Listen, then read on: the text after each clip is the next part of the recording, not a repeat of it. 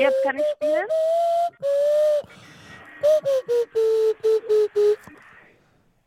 Bitte was? Ich höre nichts. Ich höre auch nichts. Ich habe nur Gekreische oh nein, gehört. Ehrlich? Ja. Ich habe das extra gegoogelt. Da hängt ein Instrument an meiner Wand. Achtung.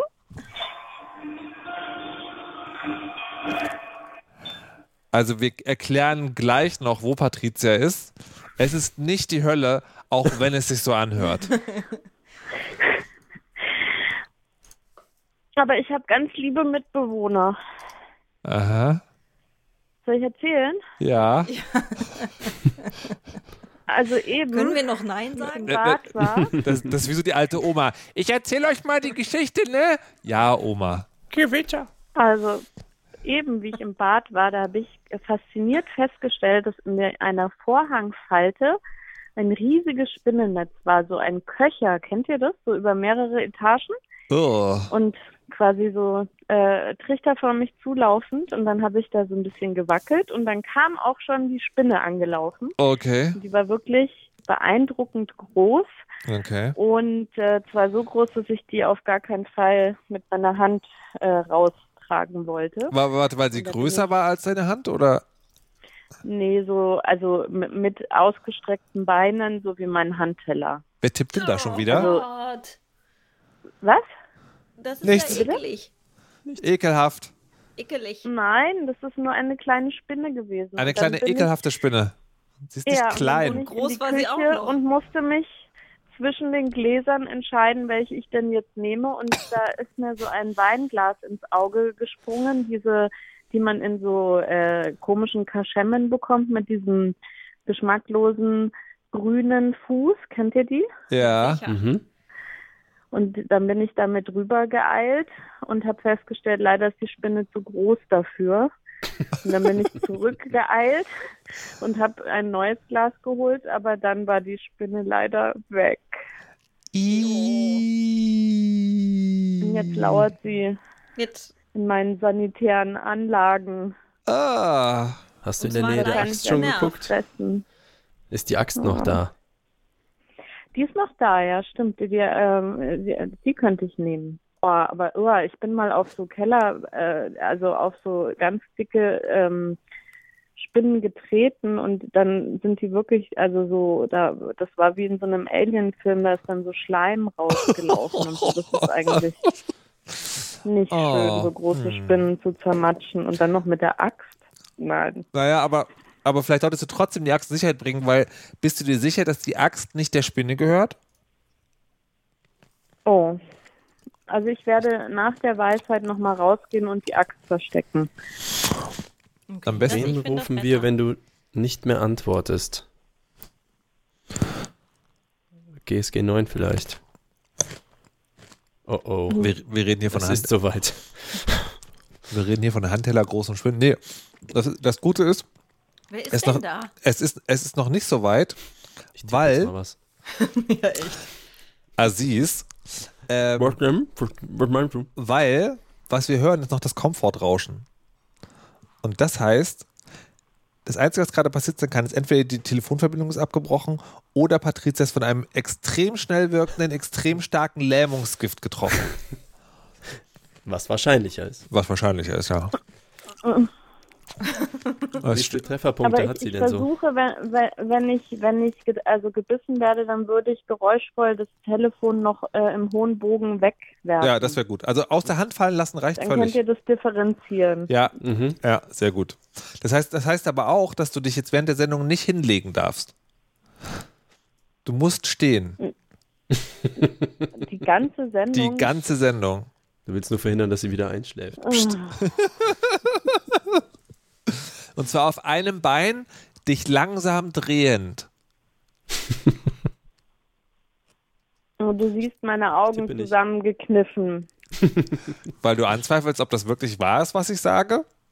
Ja. Ich bin Radioprofi und ich kann dir sagen, das ist der einzige Weg, das ist deine einzige Chance, das heute hier an der Stelle, an der dich du gerade befindest, überhaupt zu überleben.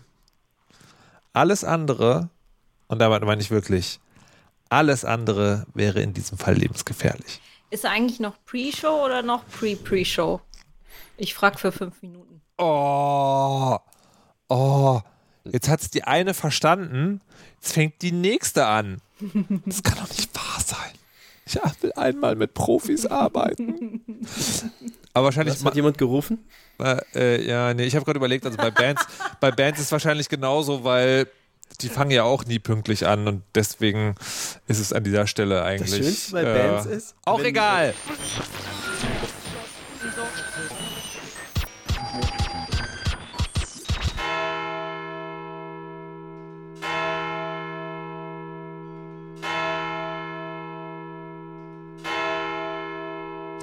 Guten Abend, meine Damen und Herren. ARD und ZDF haben ihr Programm geändert. Heute mit einem Brennpunkt zum Thema Wird der Axtmörder schneller kommen als die Spinne? Herzlich willkommen, meine lieben Damen und Herren. Mein Name ist Markus Richter und ich werde versuchen, die folgende Stunde zu moderieren, um sie Ihnen zu Gehör zu bringen. Ich begrüße dazu auch recht herzlich Malik Aziz aus Aachen. Hallo.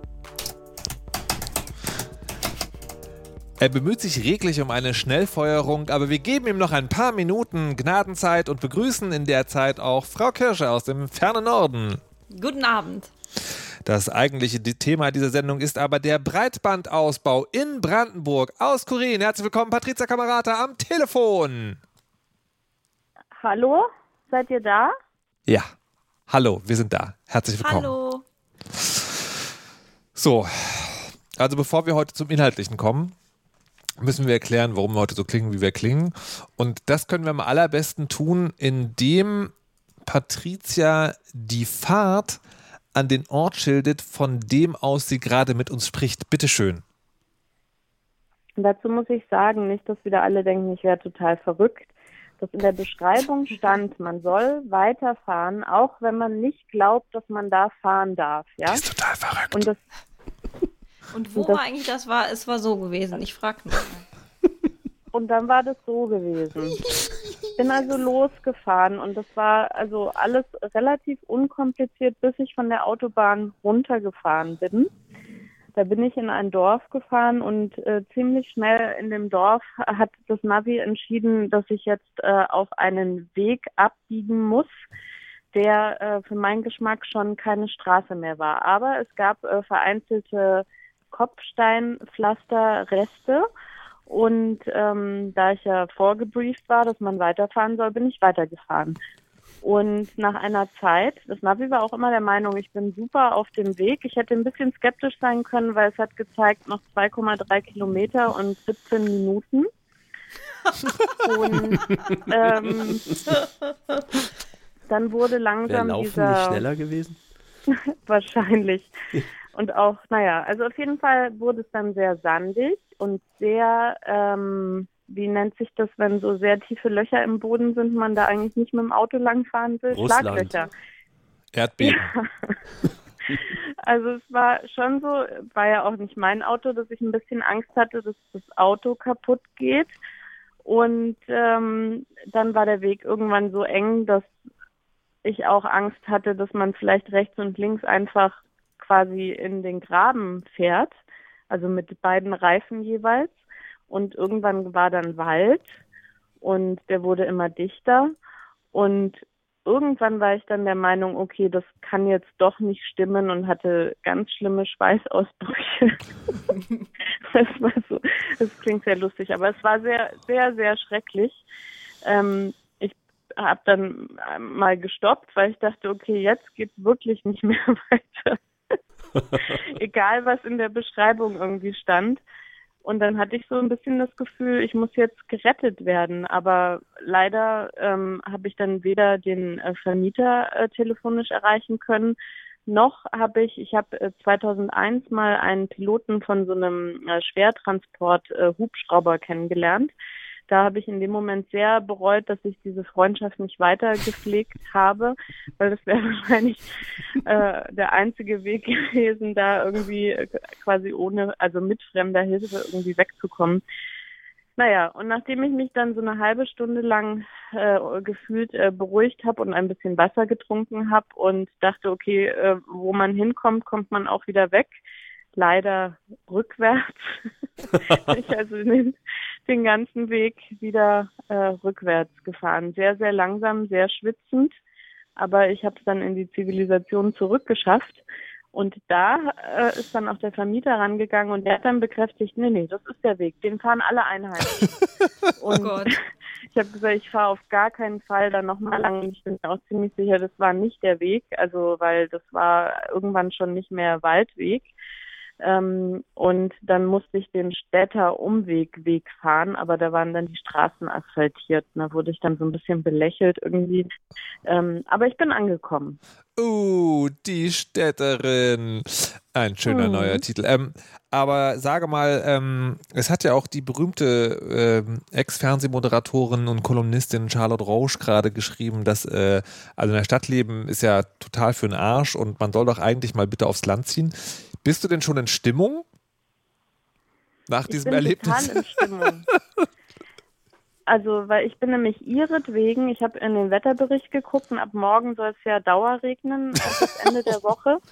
Oh Gott. Und da habe ich gedacht, weil es ja heute nicht regnet, gehe ich nochmal so richtig raus in die Natur Mhm. und äh, bin dann zu Fuß diesmal in den Wald gelaufen. Doberweise halt mit kurzer Hose und in Flipflops und so. Stadtkind, Stadtkind. Oh Gott. Hast du einen, einen roten den Faden Effekt. bis zum Hexenhäuschen wenigstens? Ja, ausgelegt. also da habe ich tatsächlich auch drüber nachgedacht, irgendwie, also wie genau ich mir jetzt den Weg irgendwie markiere. Aber ich habe es mir dann noch zugetraut, weil der tatsächlich nur geradeaus ging. Nur das Problem war, wenn ich stehen geblieben bin, haben mich wirklich so Mückenhorden angefallen. Und zwar so extrem, dass also ich dann den, irgendwann den Weg nach Hause gerannt bin, weil ich ein bisschen schneller rennen konnte. Jesus Christ. Okay, ich wollte dir den Pro-Tipp geben, keine verfolgt haben. Brotkrumen auf jeden Fall. Oh Mann. ey. Ja, äh, naja, und dann habe ich mich einfach unter die kalte Dusche gestellt, um meine Verschwellungen ein bisschen abschwellen zu lassen. Oh, das hat mich wirklich eine sogar in die Lippe, in die Lippe gestochen. so schön ist es hier im. Wald. Und ja, also es ist wirklich viel schöner als in der Stadt. Ja. Also ich, also ich bin mir, ich bin mir aber nicht sicher. Ähm, also ich halte das alles für eine elaborierte Aktion der Fans von Patricia Camaratas Blog, die also keine Mühen scheuen, um so eine, also möglichst bissige Erwiderung auf diesen Roach-Artikel ähm, zu bekommen und die also ich stelle mir also wirklich so eine Horde von Leuten, die auf so einem offenen Laster sitzen und ins Brandenburger Land fahren, schnell so ein paar Schlaglöcher im Wald ausheben und so Kanister mit Mückenvolkern da haben, die im richtigen Moment so rausgelassen. Das kann ich mir alles nicht vorstellen. die dann noch so heiß gemacht werden, ne? Genau. So mit Blut und dann. Die, die, Ja. eine, die eine Blutprobe von dir haben. Mm. Aber äh, liebe Hörerinnen und Hörer, deswegen hört sich die Frau Kamerata auch ähm, so an und das mit dem tatsächlich Thema Breitbandausbau, es ist nur zur Hälfte ein Scherz, weil es ist halt wirklich so, es gibt verschiedene Online-Angebote, die wir ausprobiert haben. Es gibt dort einen Internetanschluss, aber der hat in dem Moment, und da haben wir schon die Variante benutzt, die den wenigsten Internetanschluss überhaupt braucht, die in dem, äh, das hat halt aufgehört, in dem Moment zu arbeiten, wo sich jemand anderes angefangen hat, seine Klöppelvideos, weil ist ja ne, Montagabend, Mittwoch im Fall des Radios, äh, zu Gemüte zugeführt hat. Und deswegen müssen wir jetzt telefonieren. Das ist, das ist ja wieder auch ein, also ein, ein Beweis für die These, dass die guten alten Dinge äh, niemals zu Ende gehen. Vor allen Dingen alt sind, aber auch niemals, niemals, niemals so schnell aus der Mode geraten. Telefonieren funktioniert halt. Das ist ein Armut. Mehr oder weniger. Naja, naja, schon. Also es ist, also es ist schon sehr viel besser als nicht reden. Das kommt manchmal drauf an, aber heute stimme ich zu. Ja, solange die Lippe noch nicht komplett zugeschwollen ist, sollte man nicht. Oh Gott. Vielleicht wollte die, die, riesige, die riesige Spinne, von der du vorhin erzählt hast, äh, vielleicht wollte die dich auch einfach retten vor den Mückenschwärmen. Ja, das wäre ja mal ein Service gewesen. Ich Ja. habe ja auch schon die Meisen äh, eigentlich abgeordert, äh, sich mal ordentlich satt zu fressen, aber die haben die ganze Zeit nur äh, Raupen gefangen und zu ihrem Nachwuchs gebracht. Das ist schon. Du machst ja schon richtig Naturbeobachtungen. Ja. Es wird eigentlich Zeit, Ja, dass ich dich das jetzt ist- abholen komme, finde ich. Wieso? Wieso, ich Frau habe Kirsch? schon ganz viele Tiere gesehen. Nämlich? Also Ein Meisen? Mückenspinnen. Aha. ein Buntspecht, ein Kleiber und einen sehr, sehr großen Vogel, den ich äh, nicht Den zuordnen konnte. Die Namen Ich denkst glaube, du dir der aber ist jetzt aus aus, dem? Zoo ausgebrochen. Was, du hast doch eben Was? geschrieben, du denkst, es sei ein Geier. Ja, ich, also der war mindestens so groß wie ein Geier und sah auch aus wie ein Raubvogel. Also ich weiß auch gar nicht, gibt es äh, so riesige Vögel, die dann äh, keine Raubvögel sind? Nee, ne? Kraniche? Pinguine. Ja, also nee, da waren die Flügel waren größer. Also ich glaube, es war ein Geier, der aus dem Zoo Eberswalde ausgebrochen ist. So wird es sein. Aber sag mal, sagt mal, äh, liebe Kinderinnen und Kinder, was ist denn mit euch eigentlich so von wegen Landleben? Also ich vermute, das ist wieder der Ort, wir hatten schon eine ähnliche Situation schon mal, äh, das ist die Stelle, wo man ähm, zurück zum Beton einspielen könnte. Gut, damit hat sich die Antwort von Frau Kirsche auch erledigt. Herr Aziz, können Sie einem Landbesuch noch etwas abgewinnen? Durchaus, aber das, was sie da macht, ist ja quasi Moorbesuch oder ich weiß auch nicht. Ähm, also Land ist für mich eher so mit einer Wiese und einem Spazierweg, das finde ich gut. Das nenne ich Park. Nee, schon so mit Kühen. rundherum, Äh, ganz viel Straßen gibt, bin ich ganz fein damit. Ja, genau. Letztens habe ich noch eine Kuh gefüttert. Das Ja. ist aber dann wie VR-Sex, ne? Habt ihr gelesen? Was? Ja, habe ich gelesen. Ja, ja, ja. Aber äh, diese These, Ich bin- dass, ich- dass ich bin- das Großstadtleben äh, Leute psychisch krank macht, die ist auch schon, die ist schon was älter, die gibt es in der Soziologie auch ganz lange. Aha. Und äh, die ist, konnte, die Soziologie hat aber entschieden, dass es Bullshit ist. Deswegen, liebe Frau Roth, sorry. Warte mal, warte mal, warte mal. Die Soziologie hat entschieden, dass das Bullshit ist? Ist das, ist das das, wie Wissenschaft mittlerweile funktioniert? Trump-Style? Also meine schon, Okay, okay. aber ich bekenne mich ja auch dazu. Nee, äh, nee, nee, nee. Äh, also Alle nee, anderen Thesen das sind war jetzt mysteriös vielleicht ein bisschen verbrannt. verkürzt dargestellt, mein Gott. Aha. Sonst wollen, wollt ihr Journalistinnen noch immer, dass wir Das- so Das habe das hab ich so nie gesagt und so, ne? Ich verstehe schon, ja, ja. Alles klar. Nein, aber hat man das wirklich mal unter- untersucht? Also interessiert mich jetzt tatsächlich. Also hat man mal äh, sozusagen den, die, den Psychosenfaktor mit der Wohn Wohnraumdichte zusammengeworfen und geguckt, was rumkommt? Äh, nee, also es ist ein, äh, ein Soziologe, der das behauptet, der kann aber natürlich keine Psychosen untersuchen, das ist auch besser so.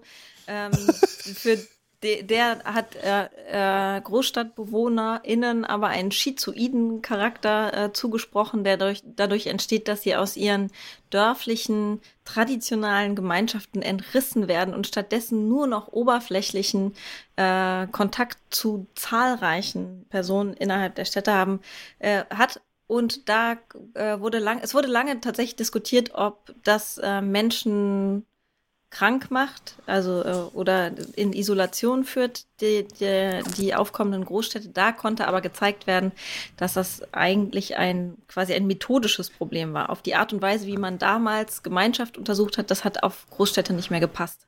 Und Ach nachdem so. dieser das, äh, das, qua- das quasi einfach anders untersucht worden ist, konnte man zeigen, dass GroßstädterInnen ähm, nicht, äh, nicht sozial isoliert sind.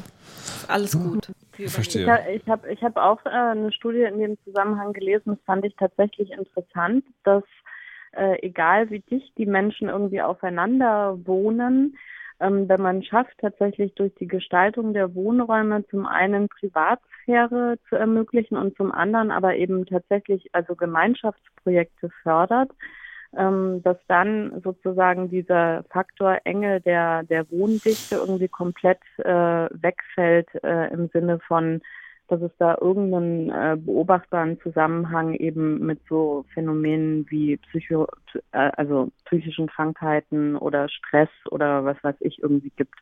Das fand ich total interessant. Mhm.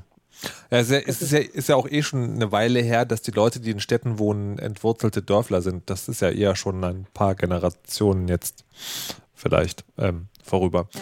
Aber wo wir Das ist auch, gerade glaube ich, von 38 ungefähr, 1938. Gut, Das, das ist möglicherweise schon ein kleines bisschen älter, nicht mehr ganz aktuell, aber äh, lässt mich einen galanten Übergang zum nächsten Thema finden, weil der Herr Aziz da eine steile These vorbereitet hat, was Generationen angeht. Habe ich? Ja. Hast du? Computer. Stimmt.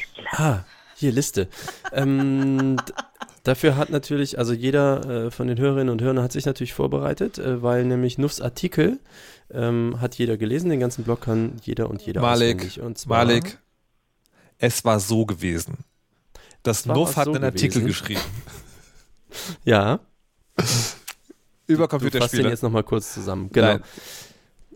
Ähm, Also sie hat, äh, das Nuff hat einen Artikel über Computerspiele geschrieben und da ging es ja so um diese, äh, habe ich natürlich komplett schon vergessen, das habe ich vor einer Woche eingetragen, aber es ging ja um dieses äh, Generationenthema mit Computerspielen. Möchte Nuff vielleicht nochmal einen kurzen Abriss darüber geben, damit ich, Ich weiß unauffällig aus genau, der Sache welchen rauskomme? Artikel du meinst, aber wir können uns ja einfach auch äh, das Generationenthema festlegen, dass es jetzt eigentlich eine Generation gibt von Eltern, die eventuell schon selbst als Kinder und Jugendliche Computer gespielt haben, die Mhm, jetzt auch schon genau. Kinder haben. So habe ich deinen Hinweis irgendwie verstanden. Ja, ich glaube, äh, ich weiß nicht mehr, was dein Anlass war, aber es ging ja schon darum, wie diese Computerspielerei bewertet wird oder wie das bei Kindern reglementiert wird und so. Und da habe ich, mir ist halt beim Lesen des Artikels eben genau aufgefallen, wir könnten es ja quasi bewerten, denn wir, die Ü40-Generation, sind ja jetzt so die Ersten, die eben als Kinder gezockt haben und hat es uns geschadet? Ja oder nein? Das, und da habe ich halt so, wie ist es gelaufen? Das war so mein, okay, also ich habe extrem viel gezockt und ich hatte Rechner, seit ich 10 war. Das heißt für 34 Jahre jetzt. Und ähm, ich habe nur keine Kinder. Deswegen wäre vielleicht, äh, also du, Markus. Naja, ähm, also ich, mich, stößt das immer auf, also in einer besserwisser, besserwisserischen Art und Weise, das muss ich zugeben, aber wir sind natürlich nicht die erste Generation, die als Kinder gezockt hat. Also weil, was wir gespielt haben, ich weiß ja nicht, was bei dir das erste war, waren so äh, Amiga-Sachen oder Master System 2 Sachen oder sowas. Und das ist lange, lange nachdem Konsolenhersteller sich gedacht hatten, Moment mal, so dieses digitale Spielzeug, ähm, das, das gehört doch eigentlich zur Familie. Und das ist tatsächlich, wenn man sich das mal anguckt, die ersten äh, Computerspielekonsolen, also was Pong und sowas angeht, ne, also die wirklich ganz frühen, die Atari. die wurden, die wurden tatsächlich vom Marketingansatz her verkauft als, das ist etwas, das gehört ins Wohnzimmer. Das ist etwas, das ist für die Familie. Das musste ja auch an den Fernseher Das angeschlossen ist, werden. das ist etwas, das wird sozusagen, ähm, das ist hat ein Geselligkeitsfaktor. Ich, das, aber natürlich, also das ist, das ist die technische Wahrheit sozusagen, aber gefühlt hast du ja natürlich schon recht, dass es nämlich, ähm, dass die Art und Weise, wie Computer, also individualisiert Computer gespielt wird, dass das jetzt vielleicht nicht eine Generation, wie heißt das, wenn mehrere Generationen, wenn man die zusammenfasst, Kohorte, Alterskohorte, also dass, dass halt irgendwie, dass man halt, äh, dass man sagt, ja, also jetzt, jetzt ist es halt auf jeden Fall soweit. Oder ein signifikant großer Anteil der Bevölkerung oder so. Ich würde noch dazu werfen, dass ein Pong zum Beispiel ähm, noch nicht die vergleichbare Qualität Computerspiel, vielleicht, ich würde mal so sagen, ab C64, Atari ST, also ab so 84, 85 oder wie du sagst, Amiga, so Ende der 80er Jahre, da hatten Computerspiele, sage ich mal, so eine Form vielleicht, die mit heute eher vergleichbar ist, würde ich noch so Da, sagen. für jemand, der eine VR-Brille aufhat und heute zwölf ist, würde das vielleicht nicht so sehen, aber Ja, aber ein Handyzocker mit irgendwie ein Raumschiff fliegt von links nach rechts oder so. Das, Ja. Also ich meine nur so, also man konnte sehr viele Stunden vor so einem Ding verbringen und das war in der Spielhalle zum Beispiel noch nicht so ganz so vielleicht möglich. Mhm. Ähm, aber ist ja auch egal. Also wir verstehen ja alle, denke ich, was so grob gemeint ist. So wir haben als Kinder mehr oder weniger viele Stunden vor irgendwelchen Bubble Bobbles verbracht und ähm, Patricia sogar im zweiten Level mal. Mhm. wow, okay. Hm. Andere Geschichte, erzähl mal später. Mhm. Ja, m, wie, ähm, wie, jetzt bin, ich bin zwar jetzt, ich habe das Computerspielding, aber ich habe keine Kinder. Wie ist es denn so bei euch? Das würde mich ja noch eher so bei euch interessieren. Weil ich würde sagen, mir hat es nicht geschadet. Ich kann immer noch zocken. Ich würde jetzt erstmal an Patricia abgeben, weil äh, Patrizias Spielgeschichte war ja so, du hast früher viel gespielt, aber dann nicht mehr so, ne? Genau, also ich habe äh, bis ins Studium noch so gespielt und dann hat mir aber tatsächlich irgendwie die Zeit gefehlt. Ähm, und ich habe immer eine bestimmte Art äh, von Spielen gespielt. Also am Anfang diese Point-and-Click-Adventure, ähm, die haben mir sehr viel Spaß gemacht und später alles, was so Mario Kart irgendwie und Super Mario und so weiter. Also so in die Richtung habe ich ganz viel gespielt. Ähm, und ich habe aber schon das Gefühl, dass mir da auch viel äh, quasi Computerspielgeschichte äh, fehlt bis zu dem Stand, was die Kinder jetzt spielen.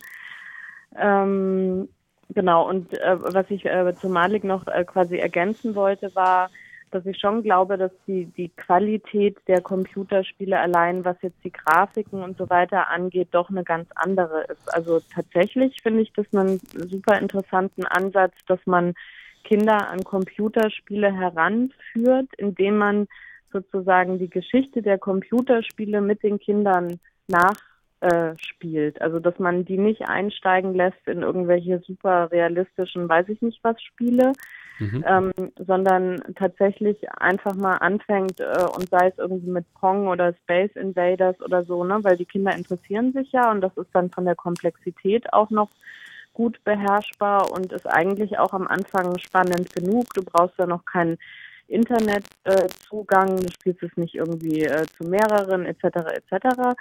Ähm, und dann kann man das irgendwie langsam steigern und dass solche Spiele so prinzipiell, also dass es ja nicht davon abhängt, irgendwie wie gut die Grafik ist, sondern eher wie viel Gestaltungsmöglichkeiten es dann auch gibt. Das sieht man ja auch an den Erfolgen von Minecraft zum Beispiel. Also ne, das ist ja quasi unendliche Spielweiten, äh, aber jetzt keine berauschende Grafik in dem Sinne. Ja. Und das finde ich finde ich einen, einen ganz guten Ansatz. Ähm, ja, also zumindest sozusagen, der passt auch zu mir, weil wie gesagt, ich äh, mir fehlt halt dieses Stück zu den modernen Spielen auch.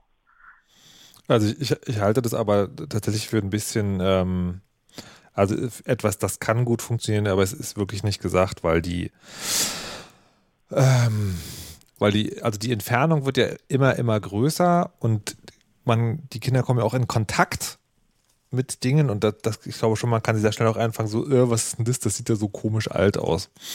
Ähm, und ich, und ich glaube, die, die Wahrnehmung, dass äh, sowas wie ein C64 oder ein Amiga äh, äh, ja fast schon so aussieht wie heute, ist unserer Generation vorbehalten, das so zu sehen, weil wir halt damit mhm. aufgewachsen sind und sozusagen nochmal einen Nost Nostalgie-Grafikfilter haben.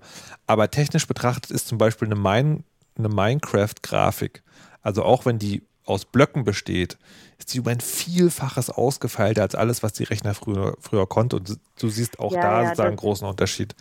Aber, aber das ist doch auch bei ganz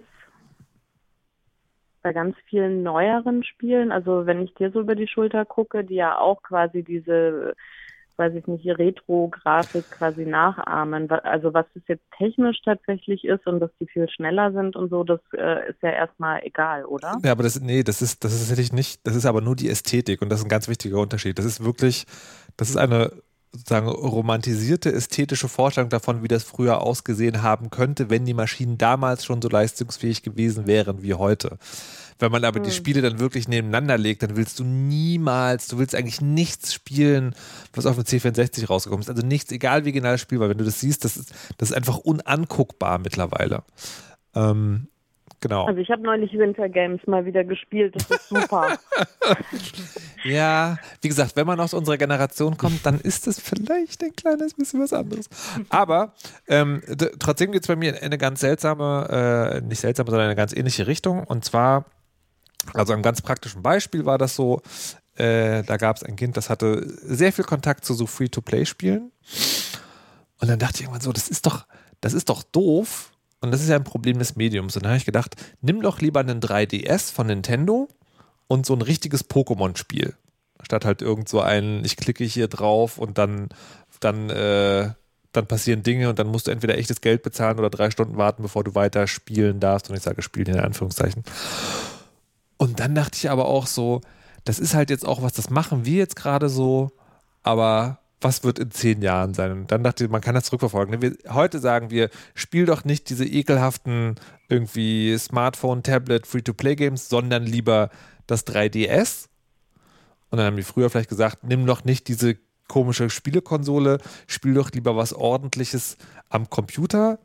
Und dann haben sie vorher gesagt, guck doch lieber Fernsehen hör doch lieber Musik, lies doch lieber ein Buch, geh doch lieber raus. Und dann sind wir irgendwann bei 1700.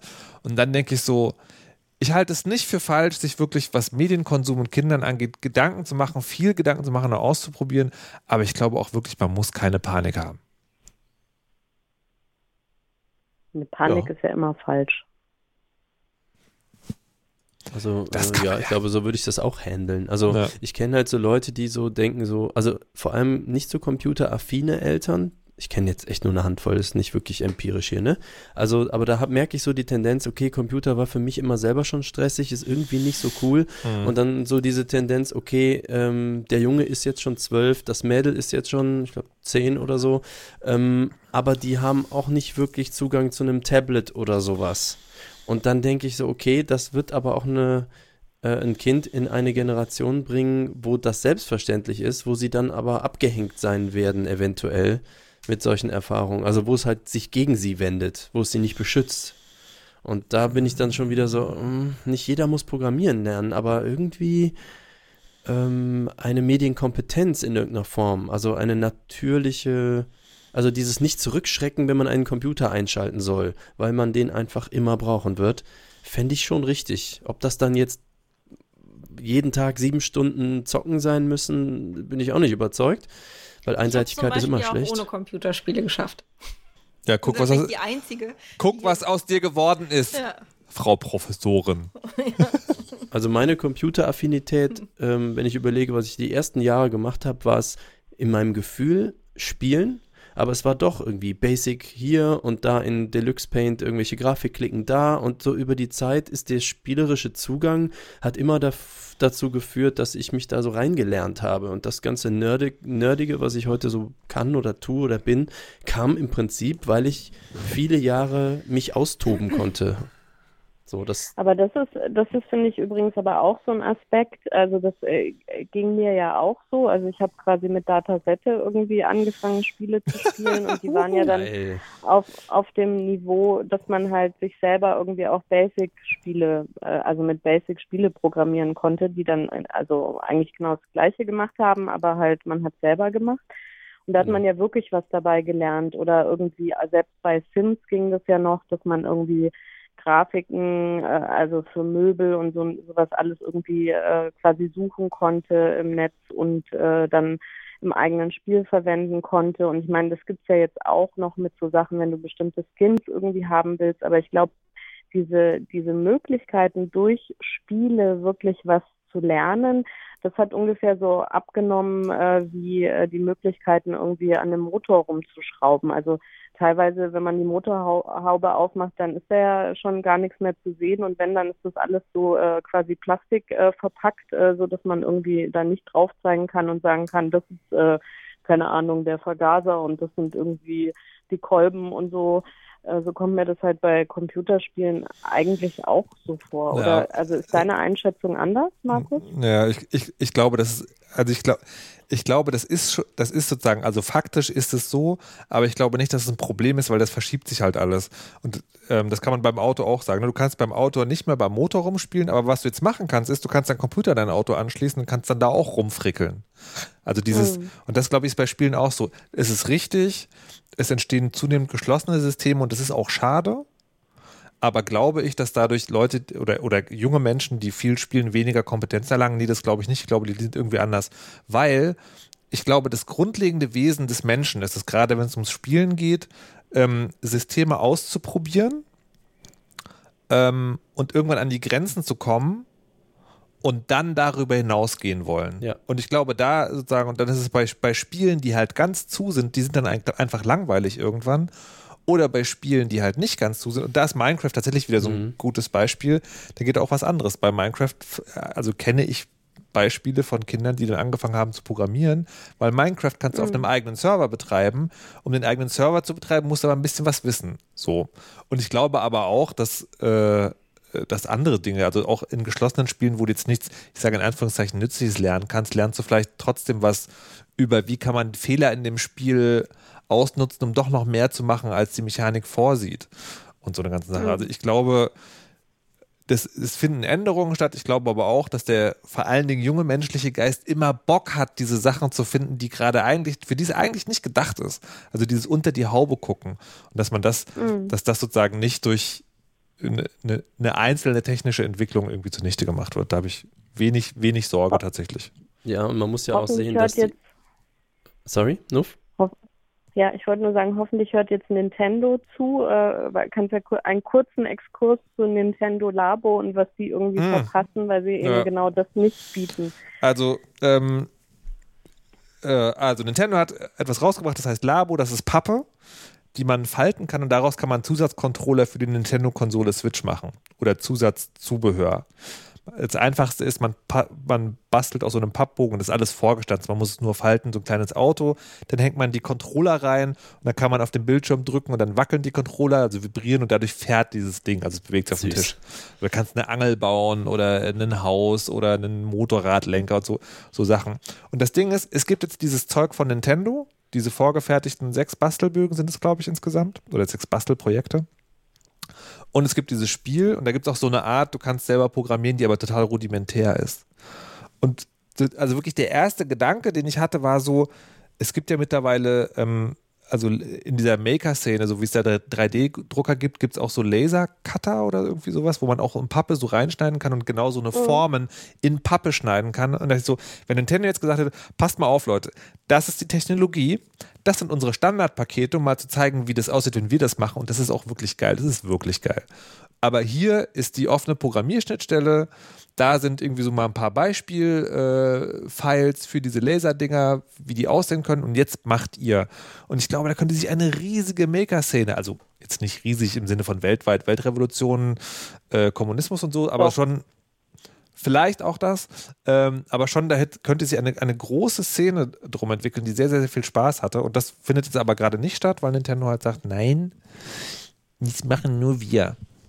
Ja, ich wollte darauf oh. hinweisen, dass es, ohne jetzt zu technisch zu werden, aber es gibt ja auch so Bastelcomputer wie den Raspberry Pi oder wenn man, äh, Apple hat eine neue Programmiersprache namens Swift rausgebracht und bemüht sich extrem darum, da einen spielerischen Zugang und auch extra für Kinder spielerischen Zugang zu ermöglichen.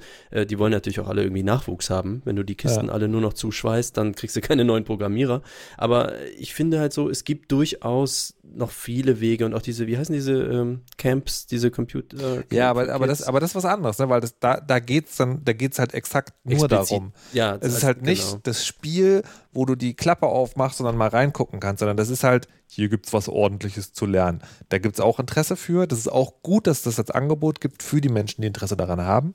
Aber es ist halt nicht quasi dasselbe. Ist die Frau Kirsche eigentlich noch da? Ja, ich bin noch da. Wenn du jetzt du heimlich. Also genau, Aber ich mache schon, ich trommel langsam mit den Fingern, ehrlich gesagt. Weil dir das Thema zu doof ist.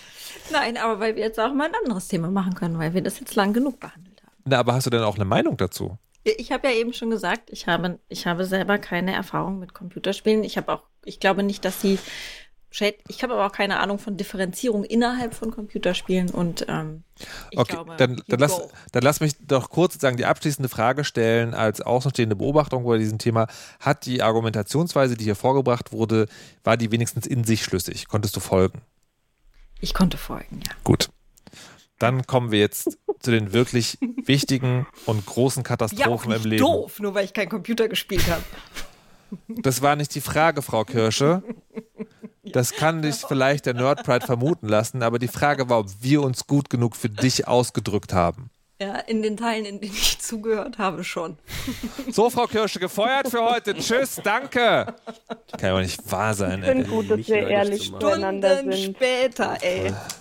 Ja, ich, also ich habe jetzt auf die Uhr geguckt und das nächste Mal, wenn du wieder über deine Kreuzstichnaht oder was auch immer das ist oder Kommunismus oder sowas, Syndikatskreuz, ja, wirst schon sehen, was du davon hast. So, aber, aber Frau, Frau Kirsche, apropos Kommunismus, kommen wir jetzt zum Schlimmsten, was einem Menschen passieren kann. Man liebt ein Produkt und es ist nicht mehr zu kaufen. Wo kommen wir denn dahin, sehr geehrte Damen und Herren? Wo kommen wir denn dahin? Was war denn in Ihrem Fall, Frau Kirsche, der Anlass für dieses dramatische Erlebnis? Es, es, es war so gewesen. Mhm. Wie jedes Jahr gehe ich ähm, einem, an Kiosken vorbei und gucke, was hat eine bestimmte Eisfirma für dieses Jahr für Eissorten am Stiel oder Wassereis oder sonst irgendwas, weil seit Jahren mein Herz blutet und zwar ungefähr seit 20 Jahren, glaube ich, weil es eine bestimmte Eissorte nämlich nicht mehr gibt. Calippo Cola. Fitz, nein, Calippo Fitz, Erdbeer Zitrone. Ist ja ekelhaft. Die aller, es war so ein, wie so ein Swirl oder wie das auch immer heißt, so ein Dingens. Ähm, und das war die aller, aller, aller, aller beste Eissorte der Welt, weil nicht nur Erdbeer und Zitrone Wassereis sehr gut zusammen schmeckt, sondern weil das Wassereis auch nicht so körnig war, wie sonst Wassereis häufig ist, sondern ganz soft, so als wäre es schon mal so durchge Crunched. Okay, ich werde alle Verben, die mir dazu einpassen, machen so. und ähm, genau, und das ist nicht mehr da. Und das ist auch übrigens dieses Jahr nicht da. Dieses Jahr gibt es von Calippo Erdbeer Vanille. Das finde ich persönlich ziemlich eklig als Gedanken und ich bin sehr erbost und möchte mein Erdbeer Zitronen Wassereis zurück von vor 20 Jahren. Und ähm, als ich da vorbeilief, fiel mir ein, dass ich darüber äh, in der Weisheit äh, reden wollte. Und dann kam, erzählte ich das äh, meiner Begleitung und der sagte direkt ja und seine Turnschuhe würden auch nicht mehr herausgegeben. Und alle Leute haben doch irgendwas, was sie ähm, total toll fanden. Essen, viele äh, Parfumsorten werden irgendwann eingestellt. Jetzt ihr. Ich hätte was, aber es geht Nein. gut aus. Und zwar habe ich vor, äh, weiß ich nicht, vor sieben, sieben, acht Jahren oder so habe ich Schuhe gekauft die ich unfassbar gut fand. Wollt ihr die Marke wissen oder lieber nicht? Ich will. Camper. Ähm, Camper haben so Schuhe gemacht, die waren so, das waren eigentlich sozusagen so eine Art kleine Clownsschuhe, aber sie waren für mich perfekt, weil sie bequem waren, nicht allzu schlappig dabei aussahen und mir gefallen haben, was echt schwierig ist, wenn man ein Schuh ist, mir zu gefallen. Ähm, oder eine Schuh hin. Ähm, und, ich weiß, wie die aussehen. Und dann habe ich die also, Leute, ein bisschen zusammenreißen, ja. Ein kleines bisschen wenigstens, ne? Und dann war es so gewesen, dass ich das nochmal gekauft habe, also in einer anderen Farbe, aber nochmal ähnlich. Und dann, ich habe die immer bei mir um die Ecke gehabt, so einen Schuhladen. Das war kein Camperladen, aber einen Laden, da gab es immer auch eine sehr große Camper-Kollektion. Und dann eines Jahres war ich da und da gab es die nicht mehr. Da gab es so eine ekelhaften, also es gab noch Camper, aber das waren dann so, so 5 Zentimeter Sohlen, komische Verzierungen obendrauf sehen aus, als hätte jemand in ein Stück Kuhfladen getreten und das dann Plaster ausgegossen und das wäre dann ein Schuh gewesen. Und so, was, was zur Hölle, Camper? Ich meine, also ich weiß, dass alle tragen jetzt sowas, aber diese Schuhe waren so geil. Was ist los mit dir? Wo sind die Schuhe? Was geht? Und dann war ich ähm, jetzt aufgrund eines anderen Konsumvorgangs äh, in einer der belebtesten Einkaufsstraßen äh, von Berlin. Randnotiz, ich kann den Kudamm nicht mehr von der Rambla an Barcelona unterscheiden. Das ist exakt dieselbe Straße. Das ist Globalisierung, liebe Leute. Egal, ich war da und dann. Oh, warte und, kurz. Ja? Darf ich kurz sagen? Rahmung, Kulturpessimismus am Montag. Ja. Oder am Mittwoch, wenn man es im Radio hört. Ähm, Oder am Mittwoch. Hallo Bremen. Ähm, und dann war da dieser Camperladen. Ich so, naja, komm, ich weiß, es gibt diese Schuhe seit Jahrtausenden nicht mehr, aber man kann ja, vielleicht haben sie ja was ähnliches aufgelegt. dann gehe ich da rein, dann gehe ich da rein und dann steht da dieser Schuh in sechs verschiedenen Fassungen und dann gehe ich um die Ecke und da stehen nochmal zwei verschiedene Fassungen von meinem Lieblingsschuh und ich so, oh mein Gott, Verkäufer, wie krass, seit wann gibt es denn diese Schuhe wieder? Und der so, die gibt es immer. und ich so, what? und apparently war es so, dass die einerseits auf der Webseite von Camper sehr gut versteckt sind manchmal und andererseits dieser fucking Laden hier äh, beim Kiez die einfach nicht hatte, weil er schlechten Geschmack hat. Also, ich, es gibt Produkte, die ich liebe und es gibt sie manchmal nicht mehr, aber ich habe sie gerade wieder gefunden. Bin sehr, sehr glücklich. Ich will jetzt nicht so super ätzend klugscheißerisch sein, aber ja. es gab sie ja eigentlich die ganze Zeit, oder? Das habe ich gerade gesagt, Frau Kirsche. Du bist gefeuert. ähm, Malik. Ich muss mich beeilen, mit dem Feuern jetzt noch hinterherzukommen. Ist ich gar nicht so einfach. Zweimal heute. Ja, ja ich, das ist hart für mich. Also äh, bei mir ist es, was mir einfällt, ist Essen. Also zum Beispiel gibt es bei, ich sage jetzt mal Plus, alle denken, was ist Plus? Plus ist natürlich heute Netto. Und ich meine nicht diesen Netto, den ihr da habt mit schwarz-gelb irgendwie, sondern so einen anderen Netto, den ganz Deutschland hat. Ähm, das, da gab es so eine Erdbeerschokolade, die hatte so, so Hübbelchen. Also die war nicht so wie so eine Milka so flach, sondern die hatte halt so Beulen, wo das Erdbeerzeug drin war. Und die war auch noch ganz besonders billig, irgendwie 50 Pfennig oder sowas. Und die habe ich, ich weiß auch nicht, in Kilotonnen habe ich die da rausgetragen. Und irgendwann gab es die einfach nicht mehr. Einen Monat später gab es eine, die sah so aus, aber schmeckte nicht mehr so. E, das war das 10 Cent so teurer. Oh, äh, und das gleiche war so eine Sarotti-Schokolade aus meiner Kindheit. Oder kennt ihr diese Wunderkugeln? Mit, äh, diese, als Kind haben die immer den ganzen Mund ausgefüllt. Die schmecken halt erst nach sauer, dann Lakritz, dann Pfefferminz, dann Kaugummi. Die gibt's noch, aber nicht mit diesem Lakritz drin und immer mit ein, zwei Geschmäckern weniger. Ich fand die immer am hm. geilsten, wo kein Pfefferminz drin war, aber krasses Lakritz. Gibt's nicht mehr. Wie oft ich das schon probiert habt habe. Ihr, habt ihr die auch am Schulhof um die Wette geleckt? Weil unser Kind 1-0 hat äh, sich daran schon die Zunge blutig geleckt im Wettkampf. Oh so, so krasse Produkte, Gewinner. da fragt man sich manchmal, wer sowas irgendwie erfindet. Äh, aber es ist ja irgendwie naheliegend, dass die Kinder dann wie die Irren daran auch lecken tatsächlich. Aber das fand ich echt sehr, sehr krass. Ich habe die so als Maulsperre benutzt.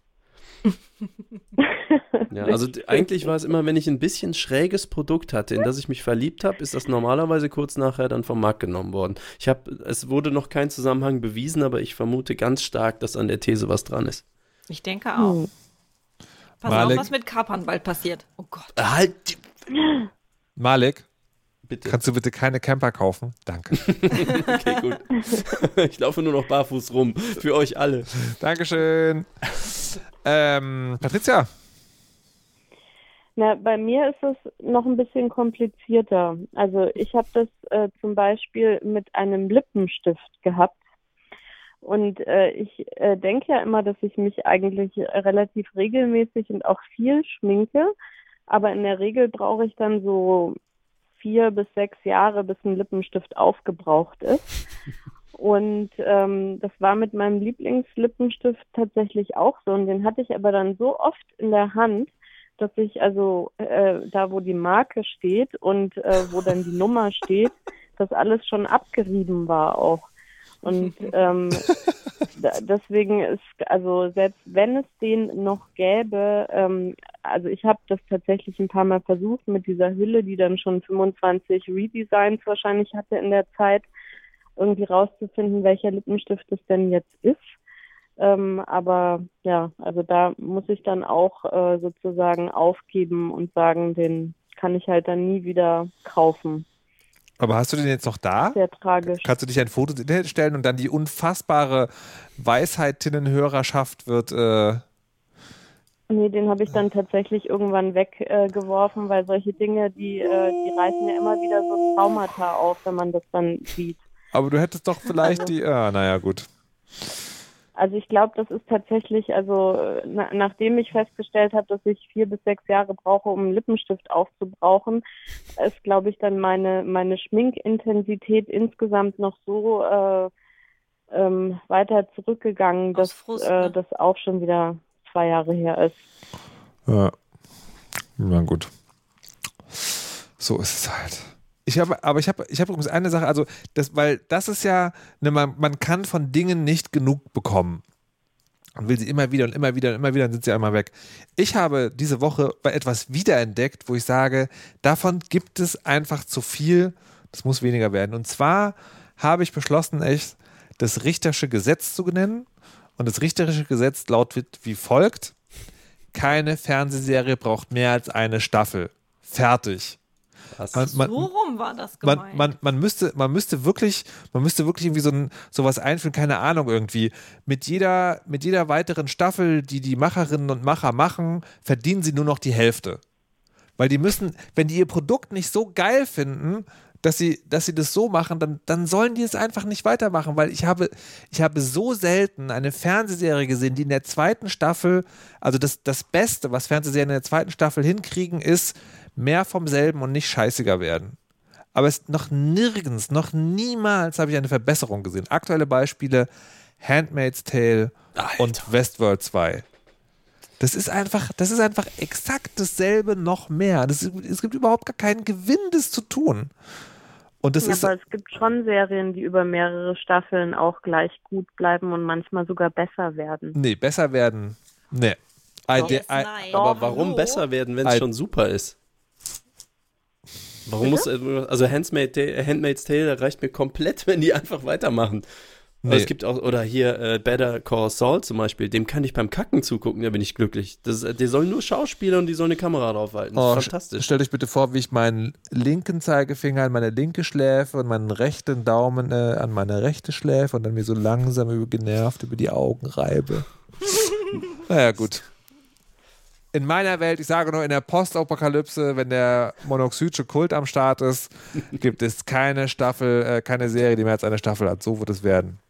So, ich nehme aber ja, toll, dann machen die einfach 40 Folgen pro Staffel. Ja. Super. Hat Jens hier auch gerade im Chat vorgeschlagen. Er war bei 100.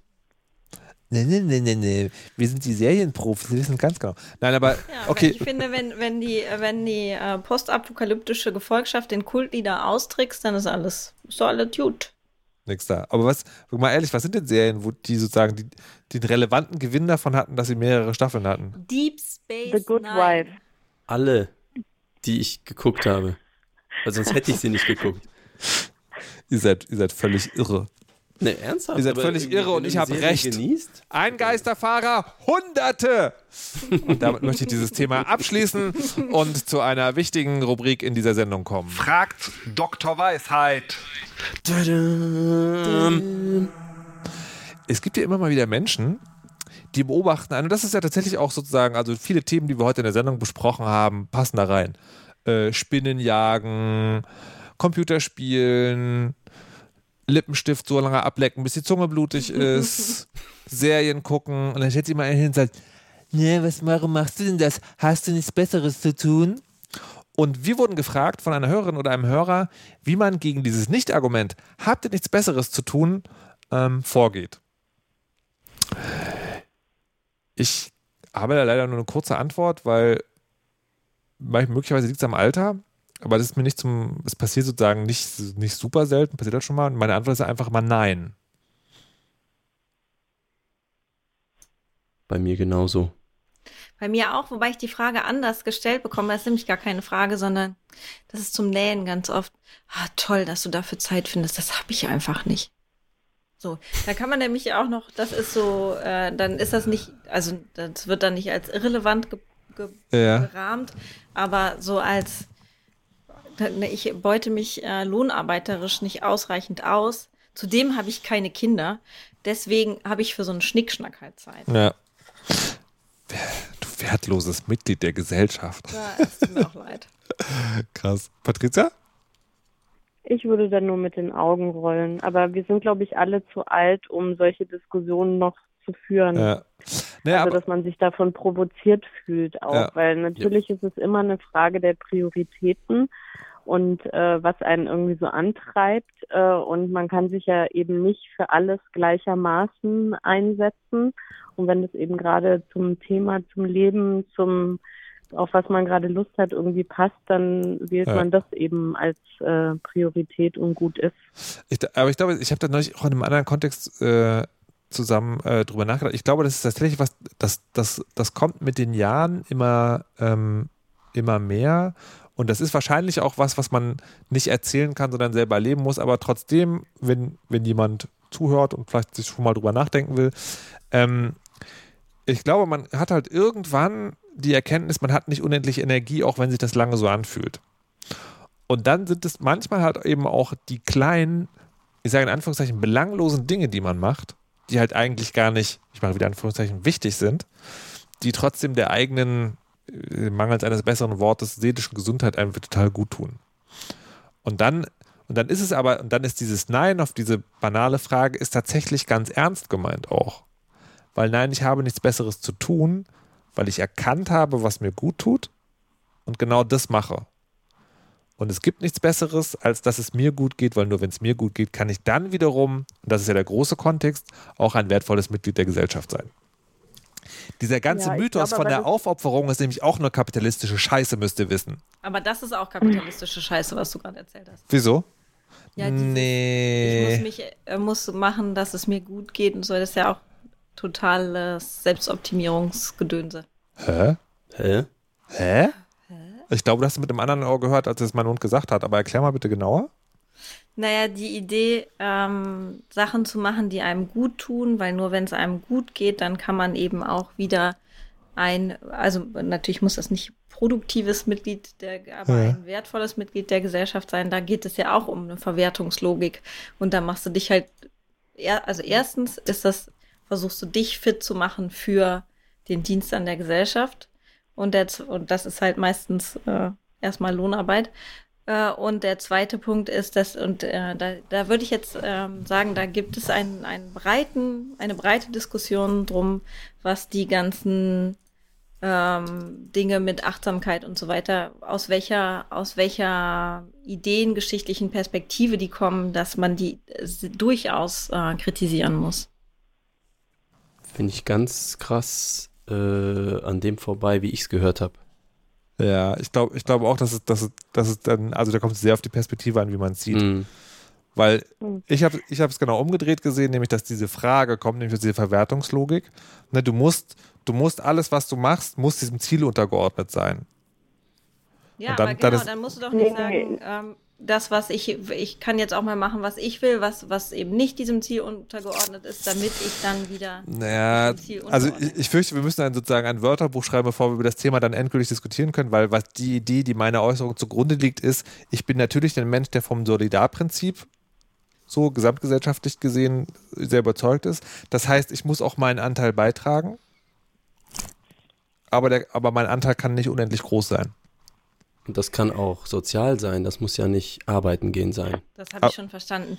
Aber ähm, man kann das ja auch, also ich finde, dass das ja, aber äh, wir, vielleicht können wir uns einfach darauf einigen, dass wir äh, machen können, worauf wir Lust haben. Egal, dass wir, ohne dass wir das irgendeinem Zweck unterordnen und ohne dass der Zweck sein muss, dass wir da, uns danach besser fühlen, um äh, Teil der Solidargemeinschaft zu sein. Also ich glaube, da, darum geht's doch, dass man. Man Sowas wie ja auch Podcasten zum Beispiel. Ein Wochenende lang komplett zerstören. Ist auch gut. Ja. Hm. Ja, da könnte man dann, da könnte man wieder sagen, ne, also mit der Argumentation kann ich, mache ich nur noch das, was mir gut ist. Und dann wird es wieder sehr FDP-ig. Aber das kriegen wir heute nicht mehr auseinander diskutieren. Ja, genau, ich wollte gerade sagen, Patrizia soll auch noch.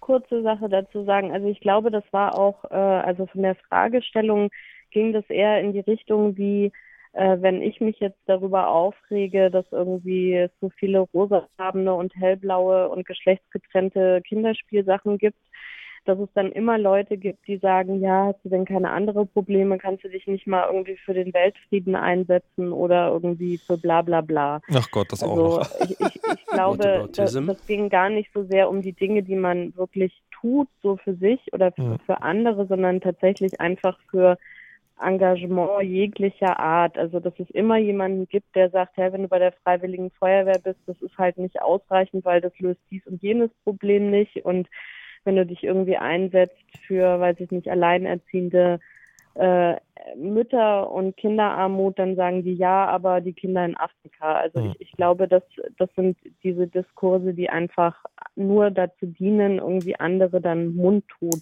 zu Hm. machen. Und und ich glaube, da kann man relativ souverän halt einfach sagen, das ist jetzt halt das Thema, mit dem ich mich befasse, wo ich auch sehe, dass ich was, also dann in dem Sinne beitragen, ändern oder wie auch immer meine Energie da irgendwie reingeben möchte.